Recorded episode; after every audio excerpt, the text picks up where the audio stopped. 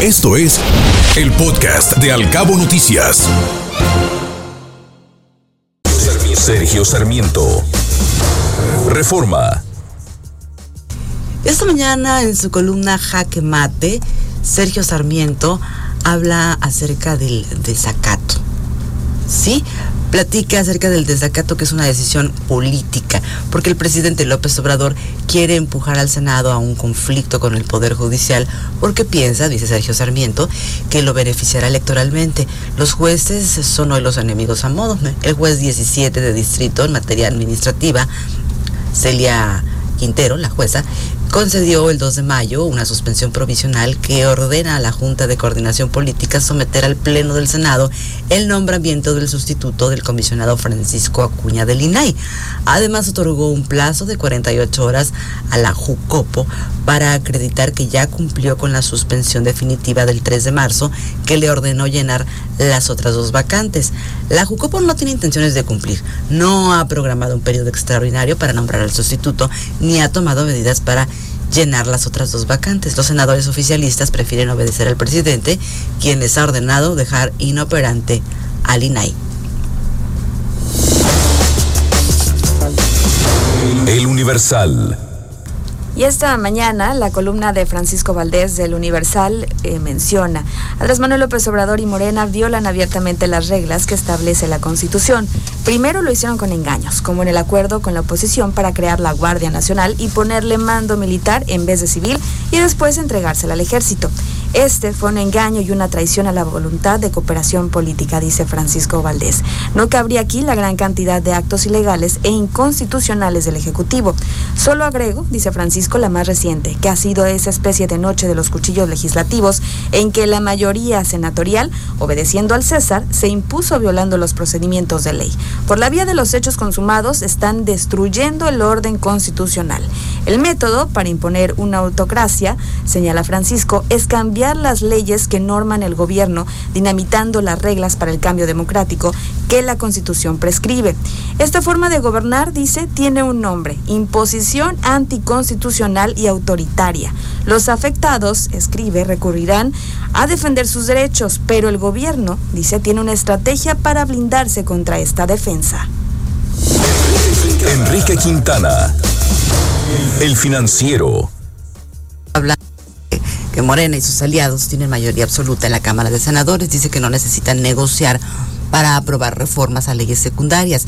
Esa mayoría garantizada que las reformas legales que se aprobaron entre la noche del 28 y la madrugada del, 21, del 29 de abril pudieron haberse aprobado sin dificultad en una sesión de la Cámara en la que hubieran estado presentes los senadores de todos los partidos. Como usted sabe, dice Enrique Quintana, lo que detonó la ausencia de la oposición en la última sesión del periodo ordinario fue el hecho de que el Senado rechazó el nombramiento de Rodolfo Salgado como comisionado del INAI, a pesar de que, de acuerdo con los legisladores legislativos eh, de todos los partidos opositores, el presidente de la Junta de Coordinación y coordinador de los senadores de Morena, Ricardo Monreal, ofreció sacar adelante la votación, pero sorpresa, no se cumplió el acuerdo y Morena bateó el nombramiento. En este caso la única duda es si chamaquearon a Monreal los de Morena o si él se chamaqueó a todos los otros coordinadores de la oposición. Mi impresión, dice Enrique Quintana, es que sucedió lo primero. Lo querían acabar, pero para el caso es lo mismo. Hoy Monreal tiene cero credibilidad entre la oposición y los senadores morenistas que realmente están encabezados por César Cravioto y se están riendo de él. El resultado fue que la oposición ofuscada tomó la tribuna de la Cámara de Senadores presuntamente para impedir que se realizara la sesión, lo que fue un verdadero absurdo. Esa tarde, medio de fueron con a Palacio Nacional y van a tener el honor de ser recibidos por el presidente. Estuvieron el presidente y sus corcholatas, incluido Monreal, que después de dos años habían sido invitados a Palacio. Trascendió. Milenio. Trascendió, escribe esta mañana, que ayer el jaloneo en la Suprema Corte de Justicia de la Nación estuvo fuerte, pues algunos ministros se pronunciaron por darle la razón a la Consejería Jurídica de la Presidencia en cuanto a resolver las reformas a la Ley de Comunicación del 2018, al menos al mismo tiempo que la primera parte del Plan B, y entre ellos Luis María Aguilar, Jorge Pardo Rebolledo, Alberto Pérez Dayán y obvio Yasmín Esquivel, aunque al final la mayoría se impuso. También trascendió que nadie estaba más feliz ayer que el gobernador de Jalisco, Enrique Alfaro, quien consideró como un hecho histórico a nivel nacional la aprobación del Poder Legislativo jalisciense para que el Estado tenga un trato justo y equitativo dentro del pacto fiscal, luego de que el Congreso local pues aprobó que el mandatario gestione ante la Secretaría de Hacienda Federal nuevas condiciones al convenio con el voto de Morena, por lo que la próxima semana buscará al secretario Rogelio Ramírez de la O. Eso escribió, trascendió esta mañana. Templo Mayor. Reforma. Ah, caray. Ante los curiosos y jugosos negocios de los amigos de su hijo, Andy, Andrés Manuel López Obrador salió con que 100 millones de pesos no son nada. Hmm. A ver, el mandatario presumía traer solamente 200 pesos diarios en la cartera. Eso equivale a que se necesitarían 500 mil más. AMLO, para juntar ese dinero, es decir, 1.370 años. A ver cómo les explica López Obrador que 100 millones no son nada a las y los mexicanos que ganan apenas 207 pesos al día y que le creyeron eso de no somos iguales. Ayer se celebró en toda la galaxia el día de Star Wars. Aquella saga en la que un caballero opositor de honestidad valiente termina pasándose al lado oscuro de, en un despiadado líder que disfruta ahorcando a sus adversarios. Cualquier parecido con la mañanera es mera coincidencia. Que la fuerza nos acompañe. Frentes políticos. Excelsior.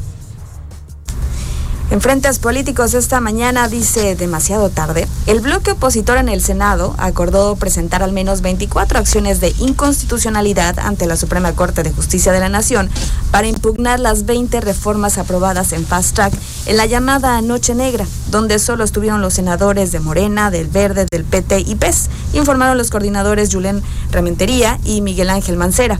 Por separado advirtieron que cada decreto impugnado tendrá dos acciones de inconstitucionalidad, una por la violación al proceso legislativo y otra por el contenido mismo de la norma legal aprobada. El problema es que como no actuaron de inmediato, los madrugaron y quién sabe si están a tiempo de enmendar la plana. Y bueno, también causó polémica, dice Frentes Políticos, la propuesta que hizo Guadalupe Tadei, consejera presidenta del INE, al plantear como secretario ejecutivo del instituto a Flavio Cienfuegos Valencia.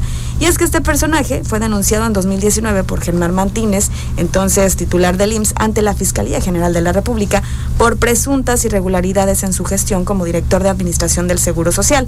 Pese a que el proceso en su contra continúa, ahora es propuesto para ser el segundo al mando en el INE, pero se necesitan 8 de los 11 votos del Consejo General. ¿Que no hay un plan B? Escuche Al Cabo Noticias de 7 a 9 de la mañana con la información más importante de los cabos, México y el mundo por Cabo Mil Radio 96.3. Siempre contigo.